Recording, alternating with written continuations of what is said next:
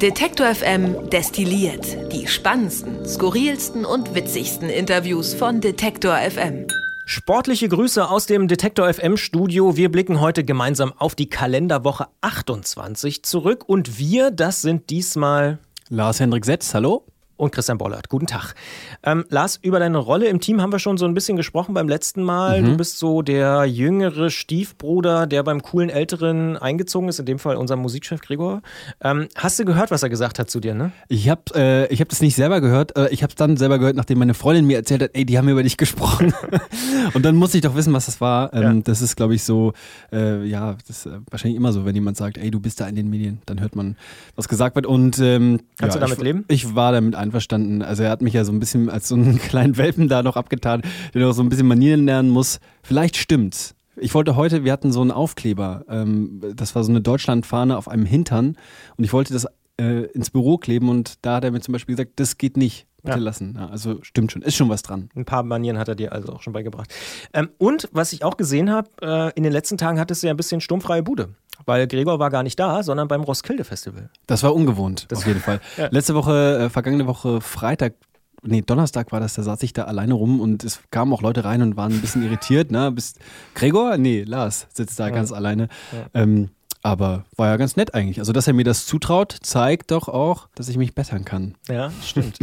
äh, hast du auch was mitgenommen von, von seinen äh, Erfahrungen? Also, er hat ja viel erzählt in den letzten Tagen, auch über Roskilde. Von dem Roskilde Festival, mhm. ja. Er war ja das erste Mal da ähm, und ist, glaube ich, auch mit so einer, also ziemlich offen dahingegangen, hat sich das alles angeschaut. Wenn man sich das mal anguckt, dieses Setting des Roskilde Festivals, das ist ja das über Festival in allen Bereichen. Also das gibt es seit, äh, ich glaube, 1971. Ja, 130.000 Leute kommen dahin, 30.000 Freiwillige und dann Künstler. Da gibt es Talks, dann gibt es natürlich die Konzerte und ähm, eine Sache, die ich auf jeden Fall toll und schön ehrlich von Gregor fand, war, äh, der kam mit so einem Schnupfen wieder. Mhm. Und dann habe ich gesagt, wie ist das passiert? Und er meinte, ja, ich stand bei Massive Attack vor der Bühne äh, und es war eigentlich viel zu kalt, ich wollte längst gehen und habe gedacht, nein, ich warte noch, bis sie ihren großen Hit, bis sie Teardrop spielen. Und er hat gewartet und gewartet und sie haben es nicht gespielt und Gregor war so enttäuscht und sauer. Ähm, das hat er allen erzählt, dass, es, dass dieser Moment nicht gekommen ist und er deswegen auch noch eine Erkältung hat.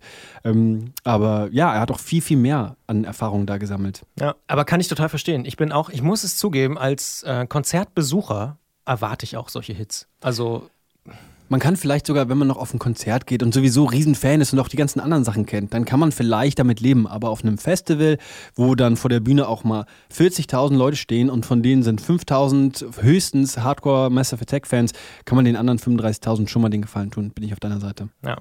Und er hat wirklich noch viel, viel mehr zu erzählen. Das können wir hier an dieser Stelle überhaupt gar nicht äh, ansatzweise zusammenfassen. Es gibt sogar ein richtig langes Scrollytelling, was man mhm. findet auf detector.fm slash Geschichten ähm, oder auch auf unserer Startseite auf der rechten Seite Seite gerade sehr prominent platziert. Mhm. Da kann man das alles nachlesen, nachhören. Hat auch Chelsea Manning zum Beispiel hat da gesprochen, äh, hat er auch zusammengefasst und wirklich interessante mhm. Leute. Auch so eine sehr alte brasilianische Künstlerin fand ich auch sehr, sehr beeindruckend. Also da sind wirklich interessante äh, Sachen entstanden, bis hin zu so Mauerstücken, mhm. die da auch da ausgestellt wurden und so. Also lohnenswert, guckt euch das mal an. Ähm Wir bauen uns eine Stadt, heißt der. Und ja. äh, nicht nur inhaltlich lohnenswert, sondern muss ich auch nochmal Gregor ein dickes Lob rüberschieben. Das sieht auch einfach einfach toll aus. Also ist wirklich ein schöner, äh, schöner Longreader geworden. Hat er auch lange dran gesessen, hat ja. er auch gesagt. Da war, war es schon deutlich dunkel hier mhm. im, im, Büro, als er damit fertig geworden Nur ein Licht brannte noch. Ja, ja, genau. Und es gibt noch weitere gute Nachrichten aus eurer Musikredaktion. Ähm, können wir an dieser Stelle auch sagen. Wir oder ihr se, seid nominiert für das Reeperbahn Festival Beste musikjournalistische Arbeit des Jahres in der Kategorie Audio und deutschsprachig für das Projekt Clarify. Das ist noch ein bisschen vor deiner Zeit gewesen. Aber ja, da, da habe ich gerade angefangen. Da, hast hier, du da habt, ihr, da habt ihr damit, damit genau. angeleitet. Das war eine Kooperation, muss man auch sagen, äh, von Spotify, Funk und Detektor FM, wo wir letztes Jahr zur Bundestagswahl mit Musikern über Politik geredet haben. Fand ich tatsächlich auch einen sehr, sehr schönen Dreh. Und da waren zum Beispiel mit dabei, das muss man jetzt einfach mal sagen, Christian Eichler, Gregor Schenk, Karina Frohn, Kaiser Rabi, Marie Landes und Isabel Wob, die mittlerweile ja auch hier in der Redaktion arbeitet. Ähm, die haben da alle mitgearbeitet, haben Dinge vorbereitet und wir sind sehr, sehr froh, dass wir da nominiert worden sind. Und äh, als ich es heute früh den, den Leuten gesagt habe, war auch überall eine sehr positive äh, Reaktion. Ja, es war ja auch ein cooles Produkt. Also das, das zu hören und die, die Künstler, mit denen man sich auch sonst beschäftigt, Olli Schulz zum Beispiel war ja dabei. Äh, Letzte dem, Folge, genau. Ja. Genau, von dem man zu hören, wie er über Politik denkt. Oder die Lochis waren ja, glaube ich, auch mit, mit ja, ja. von der Partie. Es war eine sehr breite Mischung. Clouseau war mit dabei, der jetzt hier den WM-Song und so. Mhm. Also auf jeden Fall, auch bis heute wahrscheinlich ähm, hält sich das noch. Ja, ja, ja. Sehr, sehr interessant. Meine Lieblingsfolge übrigens Contra K. Der, das war der, der den Tiger zu Hause ja, hatte. Ja, ja. Darf man das sagen eigentlich? Ich glaube, man darf es sagen, ja. aber ob es erlaubt ist, gesetzlich, das weiß ich nicht so genau. Vielleicht stimmt es ja auch gar nicht. Vielleicht stimmt es ja nicht. Vielleicht ist es nur so eine Attitüde gewesen. Clarify kann man auf jeden Fall nachhören bei Spotify. Ähm, ganz einfach zu finden, wenn man Clarify sucht. Dann gibt es eine englische Version und die deutsche Version, die kommt teilweise eben auch mit von uns. Jetzt ist es aber Zeit für das hier. Detektor FM. Zurück zum Thema. Andere große Leidenschaft, auch das haben wir beim letzten Mal schon besprochen von dir, ist das Thema Fußball. Vor allen Dingen fast schon aus so einer popkulturellen Sicht. Russisch Brot machst du seit einer Weile. Jetzt äh, geht so langsam der Ende entgegen. Bist du schon so ein bisschen melancholisch? Ich bin überhaupt nicht melancholisch. Ich Warum? freue mich darauf, ähm, mal keinen Fußball mehr zu schauen. Ich habe gestern äh, Abend noch ähm, im Park mit einem Kumpel sehr ausführlich darüber gesprochen. Und was mir an dieser WM nicht, also was mir sehr gefällt, das sage ich als erstes, ist diesen Podcast zu machen. Mit Barbara Butcher zusammen ähm, und auch mit den Kollegen von der Taz, mit denen wir das ja jetzt einen Monat gemacht haben. Äh, das war eine super Erfahrung. Da fahren wir am Montag auch nochmal hin. Dann gibt es eine etwas längere Folge, wo wir uns mit äh, ein paar Kollegen von der Taz an einen runden Tisch setzen und jeder darf mal sagen, wie er die WM so erlebt hat. Ähm, also da wird es auch nochmal einen schönen Abschluss geben. Was mir nicht gefallen hat, und das ist für mich auch irgendwie so ein Zeitgeist-Ding, ist, dass es bei dieser WM eigentlich keine konstruktiven Ideen gab, wie man Fußball verbessern kann, sondern es war eigentlich immer so ein destruktives Verteidigen und nichts riskieren äh, und vielleicht auch noch ein bisschen unfair dabei spielen und sich hinlegen und jammern. Und äh, wenn man dann den Blick vom Fußball wegrichtet und auf das politische Geschehen guckt, ist es ähm, oft auch ebenso destruktiv statt konstruktiv. Und das hat mich so genervt. Also ich hätte gerne mal ein Team gesehen, das sich ein bisschen was traut. Und äh, das waren vielleicht Iran und Marokko, aber von den Teams. Belgien? Belgien, ja, gegen, ja. gegen Brasilien, ja, auf jeden Fall. Das mhm. war, das, das, das hat Spaß gemacht. Ähm, aber das gab es viel zu wenig. Und ja, das hat mich, das hat mich frustriert, auf jeden Fall. Ja, Nicht zu sehr, aber. Ja, naja, aber ich finde, es ist vielleicht auch irgendwie so ein bisschen zwangsläufig, oder? Weil die letzten Jahre gab es doch diesen, ich nenne das jetzt mal Hurra-Fußball der Spanier und auch der Deutschen, dass dann die Gegenbewegung kommt und Leute sagen, komm, wir stellen uns hinten rein, wir machen die jetzt kaputt. Das so. Also klar, es ist destruktiv, ohne Frage, aber offensichtlich erfolgreich. Ja, und das ist es. Aber es ist, ähm, erfolgreicher Fußball ist ja nicht immer schöner Fußball. Ja. Das, äh, da sagst du was, ja. ja. Aber nichtsdestotrotz, russisch Brot, ähm, da freue ich mich jetzt auch nochmal aufs Finale und ich glaube, das wird auch nochmal eine schöne Folge, äh, wenn wir so ein bisschen gucken, was uns da erwartet. Ähm, und ja, das Finale, auch Spielen Platz 3, das nehme ich auch mit und ähm, dann kann ich aber auch gut damit leben, erstmal eine Woche mich nicht mit Fußball zu beschäftigen. Ja, ist ja auch Tour de France. Kann ja. man ja auch jetzt äh, direkt Tennis auch, glaube ich, ne? Ja, Wimbledon-Finale, ja. jetzt morgen.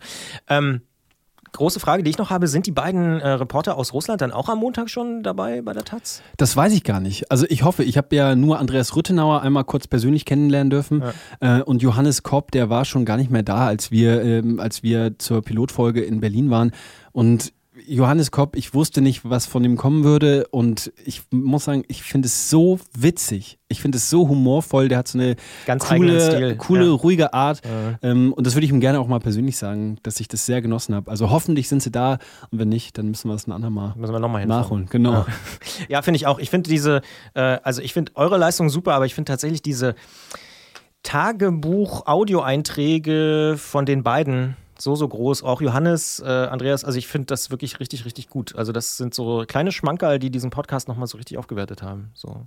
Mein, mein Liebling ist immer noch äh, von ziemlich am Anfang von Johannes, wo er irgendwie beschreibt, wie er durch so eine Frauenarztpraxis äh, muss, um irgendwie in sein Airbnb zu kommen. So. Also es gibt wirklich sehr, sehr hörenswerte Situationen.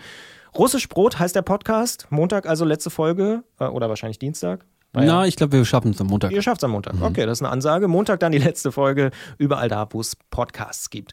Und äh, Thema Fußball hat uns diese Woche auch noch ein bisschen begleitet oder sagen wir mal im breiteren Sinne Sport. Ähm, denn es gibt ja immer mehr so Sportstreaming-Angebote. Man merkt es auch, dass zum Beispiel Twitter und Facebook irgendwelche Rechte kaufen, äh, NFL-Spiele, Basketballspiele, aber eben auch Fußballrechte und so, äh, dass da neue Portale um die Ecke kommen. Und wir haben uns diese Woche in so einer kleinen Miniserie damit mal ausführlicher beschäftigt. Ähm, ist das auch ein Thema, wo du denkst, ja, da verändert sich irgendwie was? Also ich meine, das ging Total. ja so, ja. Ja, total. Also ähm, ich weiß noch, als ich angefangen habe, Fußball zu gucken, da gab es Arena TV. Die haben, äh, äh, die haben für ein Jahr lang äh, hatten die die Exklusivrechte äh, für die Bundesliga und es ist so pleite gegangen und man hat damals schon gesagt, ey, dieses, dieses Fußball-Pay-TV, das, das lohnt sich gar nicht mehr. Ähm, Sky hat das ja so ein bisschen für sich retten können, aber dann kam The Zone, der Streaming-Anbieter, mhm. ähm, der vor allen Dingen ausländische Ligen und Champions League überträgt und jetzt splittet sich das immer weiter auf. Eurosport, ja. Ähm, genau, also und äh, genau über Amazon die ja. Freitags- und Montagsspiele, mhm. die man dann gar nicht mehr bei Sky sehen kann. Und auf einmal braucht man nicht mehr ein Abo, sondern man braucht zwei oder in Zukunft vielleicht sogar drei. Was ich interessant finde, ähm, war der Beitrag in dieser Minireihe, der am Dienstag, glaube ich, gekommen ist, wo es um Amateurfußball ging. Ähm, da hat äh, Isabel Wob mit Andreas Teipel gesprochen. Ähm, und das finde ich interessant, dass man jetzt auch sagt, okay, wir streamen nicht mehr nur den Profifußball, den erstklassigen, sondern wir zeigen auch den, ähm, den ja, den Bierkick der, der ja. fünften, sechsten und siebten Liga. Ja, ja. Das finde ich interessant. Sport Total TV oder Soccer Watch heißen dann da die Plattformen, wer sich da nicht so auskennt. Und finde ich auch total interessant, dass man da dann einfach so Kameras äh, aufhängt in den auf den Plätzen, in den Stadien, Stadien kann man das ja kaum nennen, aber mhm. sagen wir mal äh, Arenen vielleicht, äh, und das wirklich dann überträgt. Aber offensichtlich gucken das ja Leute. Und der Andreas Teipel, den du ja auch schon angesprochen hast, das ist der Gründer vom Heimspielverlag übrigens, mhm. ähm, der findet auch, dass diese Übertragungen durchaus interessant sein können, auch für Werbekunden. Eine Berichterstattung aus dem Amateurfußball ist ohne Kommerzialisierung in der Form auch gar nicht möglich anders, denn dahinter stecken sehr viel, äh, steckt Manpower, dahinter steckt Technik, das muss alles bezahlt werden und das geht natürlich nur, wenn irgendwer irgendwo da wieder zurückbezahlt. Aktuell sehe ich, ist das auf diesen beiden Portalen, die Sie genannt haben, natürlich über Werbung der Fall, über Sponsoren, die sich diese Zielgruppe erschließen wollen. Übrigens eine hochinteressante. Jetzt kann man meckern, ne? Kommerzialisierung des Amateurfußballs. Ähm, ich persönlich finde das eigentlich sogar richtig cool, weil die Leute, die zum Spiel gehen wollen, ja, von SV Wackerburghausen, die gehen dahin. Ja, das sind die 200, die jeden Tag, äh, jeden Sonntag da sind. Und wenn ich jetzt aber eben in, in München bin oder in Köln bin und Berlin bin und trotzdem irgendwie die Oberliga Nord geil finde, dann kann ich das halt gucken. So, und wenn dann ein bisschen noch was abfällt für die Vereine, ist doch super. Ja, kann ich eigentlich auch jetzt im ersten Moment nichts dran finden. Also das äh, ist auf jeden Fall eine, eine gute äh, ist auf jeden Fall eine gute Entwicklung, wenn nicht der ganze Haufen Geld sozusagen nur in die Nationalmannschaft äh, fließt. Das ist ja eigentlich auch ganz, ganz schön. Ähm, ich weiß gar nicht, wie wir die nächste Überleitung irgendwie vernünftig hinbekommen sollen, deswegen versuche ich erst gar keine. Kompletter Themenwechsel. Diese Woche muss man natürlich auch über das Thema NSU reden. Absolut. Da kommt man nicht dran vorbei. Das Urteil ist am Mittwoch gefallen, mhm. lebenslänglich äh, für Zschäpe, zehn Jahre für den äh, Wohlleben. Ähm, wie hast du das so beobachtet? Also ich habe äh, am Mittwoch nochmal für mich diesen ganzen Prozess Revue passieren lassen. Und ähm, als das losging, da war ich 20. Ja, also ziemlich jung und irgendwie noch so auf der Suche auch so nach, wie, wo, wozu stehe ich eigentlich, was sind eigentlich meine Überzeugungen. Und ich muss sagen, dass dieser Prozess im Gesamten, wie er so verlaufen ist, für mich wirklich das erste Mal war, wo ich stark gezweifelt habe ähm, daran, also an Institutionen, weil es ja, äh, und das ist für mich auch das große Fazit dieses Urteils, ähm, weil noch so viel offen ist. Und äh, Merkel hat es ja versprochen, ähm, lückenlose Aufklärung, das ist mitnichten bisher der Fall. Ähm, dass Zschäpe lebenslänglich bekommt und dass hier auch eben eine schwere Mittäterschaft zugesprochen wird, finde ich, ist das war notwendig, das war nicht so klar, dass es so kommt, ähm, aber da bin ich natürlich sehr froh darüber, dass es so ist. Nur was ist mit, den ganzen, mit dem ganzen Drumherum? Da finde ich persönlich, ähm, um die Wogen zu glätten und um auch Gesicht zu wahren, muss da dringend noch was passieren.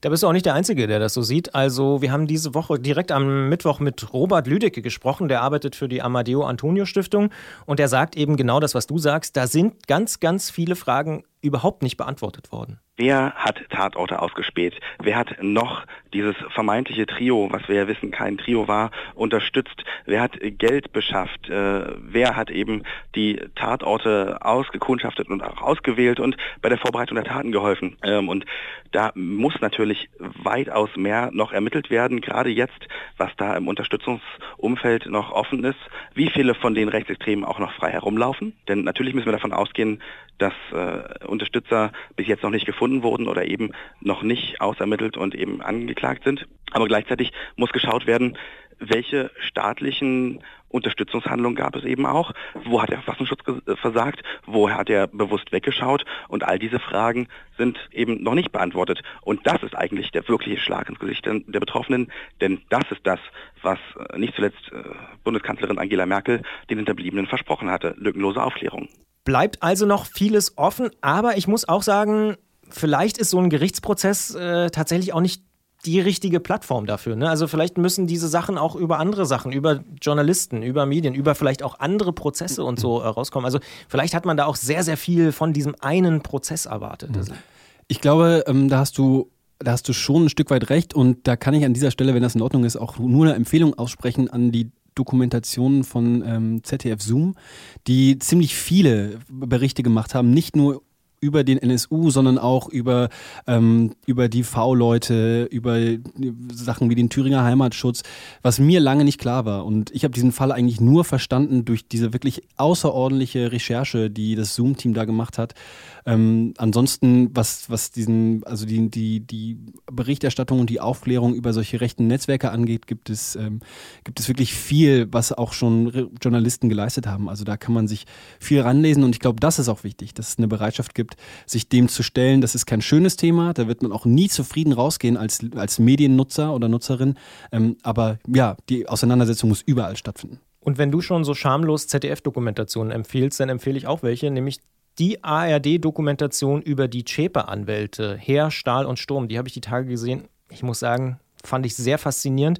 Nicht, äh, weil ich es irgendwie besonders gut fand. Also ich fand die Dokumentation sehr, sehr gut. Aber was da so rauskommt, äh, was das so für Typen sind, die die Chippe da verteidigt haben, das ist schon sehr interessant. Also es gab wirklich, das muss ich mal so sagen, so für mich persönlich, vielleicht auch völlig zu Unrecht, aber kann ja sein, für mich persönlich wirkte das so, teilweise zum Fremdschämen, weil die, die Begründung, wie sie versucht haben, dann zu sagen, warum sie diesen Prozess angenommen haben und so, also ich hatte eher so das Gefühl, das sind drei Anwälte, die es noch nicht so richtig geschafft haben mhm. und die jetzt dachten, jetzt kommt der Megaprozess des Lebens. So, so, eine Chance kriegt man nie wieder. So, solche Sätze sagen sie auch. Ähm, und jetzt werden wir uns so mega profilieren. Und die haben, glaube ich, nicht geahnt, und das zeigt der Film ganz schön, was da auf sie zukommt, mhm. dass sie auch persönlich angegangen werden. Die eine hat einen Job verloren, dann äh, die Frau Sturm da in Berlin musste dann nach Köln umziehen. Die haben relativ wenig Geld bekommen, haben gleichzeitig aber irgendwie in vier Jahreszeiten gewohnt und so. Also da gibt es so viele Widersprüche und man merkt auch den Protagonisten an, wie das auch an denen gearbeitet hat und wie sie aber gleichzeitig versuchen, ihre Anwaltsfassade irgendwie so zu wahren und bloß nichts Falsches zu sagen, was natürlich auch wichtig ist und so. Aber das ist ein absoluter äh, Sehtipp von mir. Herr, Stahl und Sturm, die Zschäpe-Anwälte, ARD-Doku. Ähm, damit kriegt man, glaube ich, nochmal einen Einblick auch in die Leute, die man immer im Fernsehen gesehen hat und wo man immer so dachte, hä, wieso scherzen die so mit Frau Zschäpe? Und dann haben die sich auch noch zerstritten später und dann kam der andere Anwalt und noch ein Fünfter. Also das war irgendwie äh, wirklich eine ziemlich absurde Nummer. Ein Gespräch, was ich auf jeden Fall noch äh, euch ans Herz legen will, ist das Gespräch mit Annette Ramelsberger, denn die ist die Reporterin, die Gerichtsreporterin beim NSU-Prozess gewesen der Süddeutschen Zeitung und das muss man wirklich sagen, die Frau war fast jeden Tag da. Ich glaube, weiß nicht, wenn sie mal krank war oder so, aber die hat wirklich jeden Prozesstag, wenn sie irgendwie konnte, wahrgenommen und ähm, die hat uns auch mal ihr persönliches Fazit von diesem Prozess verraten. Ich glaube, man muss sich da keine Illusionen hingeben das war's jetzt. Und es wird kein neues Verfahren mehr geben gegen die weiter Beschuldigten. Davon gibt es neun. Das ist extrem unbefriedigend. Und ich glaube auch nicht, dass es irgendjemand in der rechten Szene gibt, der damals nah dran war, der in einem Anflug von Reue sagt, ich weiß es, ich war damals dabei, ich habe geholfen und ich erzähle das jetzt alles. Denn was ich im Prozess erlebt habe, ist, die Mauer des Schweigens steht, die halten alle zusammen und sie werden Teufel tun und sich gegenseitig belasten. was ich erstaunlich finde, ist, wie, wie sie, also sie hat auch Bilanz gezogen in der Süddeutschen und ich glaube, es lohnt sich da, die erstmal sich durchzulesen und vielleicht dann nochmal so ein bisschen quer zu lesen, was sie so während des Prozesses geschrieben hat, weil ähm, du hast es schon gesagt, sie war immer dabei und sie hat es vor allen Dingen wirklich gut auf den Punkt gebracht, meiner Meinung nach. Ja, vielleicht die beste Beobachterin des NSU-Prozesses, Annette Ramelsberger. Alle Artikel eigentlich kann man, äh, wenn sie frei zugänglich sind oder wenn man das Abo hat, nochmal nachlesen. Auch eine absolute Empfehlung von mir. So ein bisschen verwandt, wenn auch nicht direkt, aber ich sag mal, unschönes Thema, mit dem man sich aber auch beschäftigen sollte, aus äh, deiner Sicht und aus unserer Sicht wahrscheinlich auch, ähm, ist das ganze Thema sterbende Menschen im Mittelmeer. Absolut. Ähm, diese Woche waren Vertreter vom Verein Jugend rettet hier. Da kennt man vielleicht vor allen Dingen dieses Rettungsschiff Juventa, was die aufs Mittelmeer losgeschickt haben. Und demnächst läuft ja auch so ein Film an ähm, über diese Macher. Und dann kann man sich das Ganze auch nochmal im Kino angucken, wie das dann eben ist, wenn man da rausfährt aufs Mittelmeer und auf einmal äh, Hunderte von Menschen irgendwie retten muss. Und ich fand das wirklich, für mich persönlich war es so, dass beeindruckendste Gespräch diese Woche mhm. hier bei Detektor FM. Und bei mir ist vor allen Dingen die Beschreibung von Kapitän Benedikt Funke im Gedächtnis geblieben, wie er sagt, wie das ist, wenn man da wirklich draußen ist auf dem Schiff. Aber auf das, was wir tatsächlich dann gesehen haben und also die, wo die, wo die eben dann an der äh, libyschen Einsatzzone, wenn diese äh, Zahlen dann zu Menschen werden, ähm, darauf kann man sich nicht vorbereiten, diese, diese Eindrücke. Und ich, das schildert der Film ja auch sehr schön. Zu diesem Zeitpunkt auch einfach super wichtig, ne? Diese Diskussion. Ich glaube, viele haben diesen, diesen, diese Kolumne aus der Süddeutschen Zeitung mitbekommen, die am Wochenende ähm, vieler, ja, auf vielen Plattformen und von vielen Menschen geteilt wurde. Ähm, das ist eine super interessante, oder was nicht interessante, das ist das falsche Wort, eine super wichtige Frage. Es ist absurd, dass wir darüber diskutieren, ob man Menschen rettet oder nicht und dass das ähm, nicht nur eine ethische Debatte ist auf einmal, sondern eine politische, eine ökonomische und eine kulturelle. Äh, und super mutig finde ich von diesen beiden ähm, Mitgliedern des Vereins Jugend rettet, die dann sagen, okay, und jetzt sprechen wir drüber, nicht nur, weil der Film gerade kommt, sondern wir sagen, was wir da gemacht haben, wir stehen dazu, was wir da gemacht haben und wir verstecken uns nicht dafür. Das sind, sind ja auch Ermittlungen eingeleitet worden jetzt gegen den Kapitän zum Beispiel. Ne? Also das ist tatsächlich, äh, könnte noch wirklich äh, justiziable Folgen haben möglicherweise. Also ja, ist doch furchtbar. Also Wahnsinn. Also, ja, ja. Worüber reden wir? Das ist doch unglaublich. Ja. Stichwort, worüber reden wir? Es gibt diesen sogenannten Masterplan Migration. Da haben wir in der vergangenen Ausgabe schon drüber gesprochen äh, mit Christian Eichler. Der ist ja von Frag den Staat geleakt worden. Lange wusste ja keiner, was diese 63 Punkte eigentlich sein sollen von Seehofer und so weiter. Und jetzt hat er ihn diese Woche nochmal selbst überhaupt der Öffentlichkeit vorgestellt. Ähm, und der ist jetzt, hat sich auch nochmal verändert. Er ist nochmal ein bisschen hm. schärfer geworden. Arne Semsrott, der letzte Woche schon diesen Entwurf geleakt hat, hat den nochmal verglichen mit dem, den er sozusagen äh, bekommen hat. Und er sagt auch ziemlich eindeutig, der ist nochmal radikaler als das, was letzte Woche veröffentlicht worden ist. Es gab einige ähm, Verschärfungen, zum Beispiel hat das Innenministerium jetzt in diesen sogenannten Masterplan mit reingeschrieben, dass sie planen, Videoaufzeichnungen bei Asylanhörungen einzuführen. Und außerdem soll äh, der Status von Schutzberechtigten jetzt auch im laufenden Asylverfahren überprüft werden, sofern sie als Straftäter verurteilt werden. Das sind nur zwei von ein paar Änderungen. Ähm, man sieht auf jeden Fall, dass äh, jetzt auch nach der Einigung mit der SPD da keine Mäßigung ist, sondern ganz im Gegenteil anscheinend wird dieses Dokument äh, von Version zu Version radikaler. Für mich ist dieses ganze Treiben, ich finde es so, also das, diese Vergleiche, die hinken an manchen Stellen, aber wenn man sich diese Medienshow anschaut, die Seehofer da veranstaltet hat, monatelang über diesen Plan reden, den schon vorab als Masterplan zu bezeichnen. Alle haben dieses, diesen Begriff aufgegriffen, der natürlich kein objektiver Begriff ist, sondern dahinter steckt eine Vorstellung, äh, nämlich, dass dieser Plan irgendwelche Probleme löst und ob er das jetzt tut, daran bestehen große Zweifel und das auch, glaube ich, völlig zu Recht. Ähm, und dann diese Präsentation, ja, also erstmal, die war unglaublich lang, Zwei Stunden habe ich heute gehört, ähm, was für so eine Regierungspressekonferenz eine Riesenlänge ist. Ähm, und dann Seehofer, der dann diesen, diesen Kommentar macht mit na, meinem 69. Ja, 69. Ja. Geburtstag, ja. ne, wo er genau weiß, dass da gehen alle drauf ab, da werden alle drauf einsteigen. Ähm, und es scheint ihm ja dann irgendwie auch egal zu sein, ob das, ob das irgendwie backfired oder nicht. Also es ist, es hat was von dieser Trump-Show.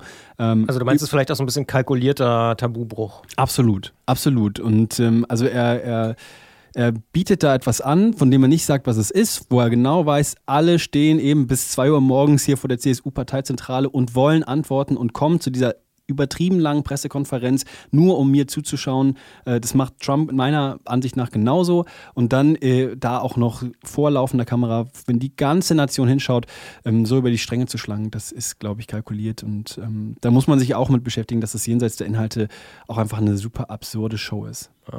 Man muss auch dazu sagen, dass wir hier bei Detektor FM äh, in dieser Woche auch, und das machen wir häufiger mal, ähm, aber in dieser Woche ganz besonders auch über so die genau diese Begriffe und äh, die Benennung der verschiedenen äh, Dinge einfach äh, diskutiert haben. Also, dass, dass wir uns natürlich auch fragen, dürfen wir das beispielsweise Masterplan nennen? Ähm, ist das die Asylkrise, ähm, mhm. der Asylstreit? Also, ähm, das sind natürlich auch Fragen, die man als Journalist auch mal nicht so ebenso zwischen Tür und Angel beantworten kann, aber über das wir auch in den Redaktionskonferenzen auch sehr, sehr intensiv diskutieren und wo wir auch noch nicht eine komplett fertige Lösung haben. Das muss man auch mal an der Stelle so sagen, sondern das ist für uns tatsächlich auch eine Frage, ja, mit welchen Begriffen fällt man vielleicht irgendwie auf Populismus rein und äh, mit welchen Begriffen bezeichnet man aber möglicherweise auch tatsächlich ein Problem?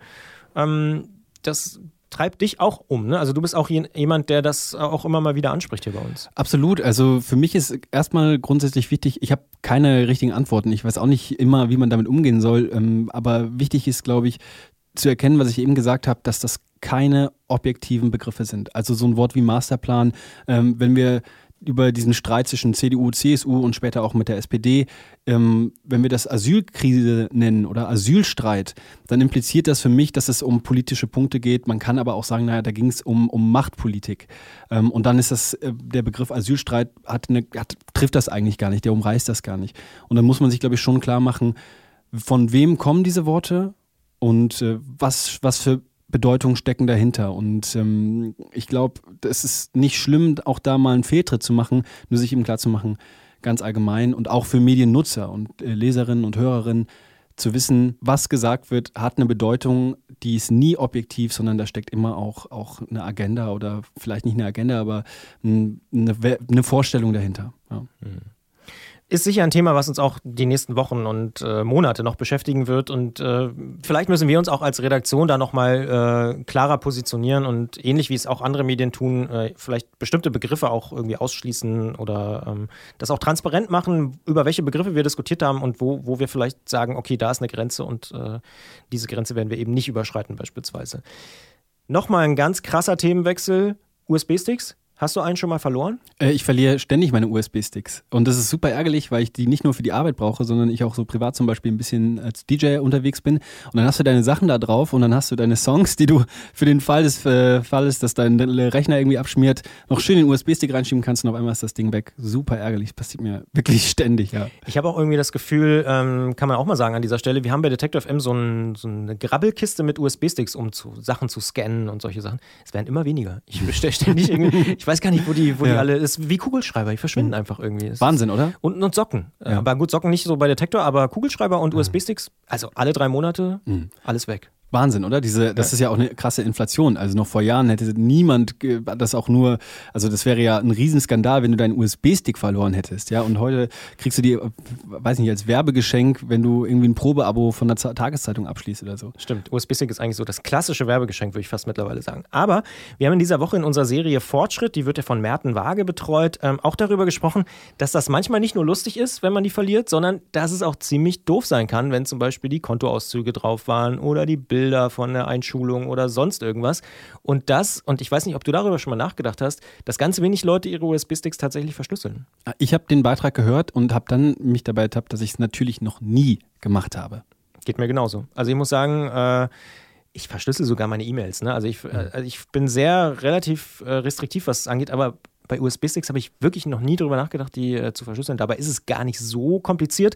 Wie das genau geht, das kann man erfahren in dem Gespräch, ähm, was Merten Waage da angeleiert hat. Und Jan Schüssler von Heise, der erklärt auch mal, warum man sich wirklich ganz genau überlegen sollte, ob so ein USB-Stick zum Beispiel verloren gehen darf. Im Grunde ist es jedes Mal so, wenn der USB-Stick irgendwo außer Haus genommen wird, könnte er theoretisch verloren gehen oder geklaut werden.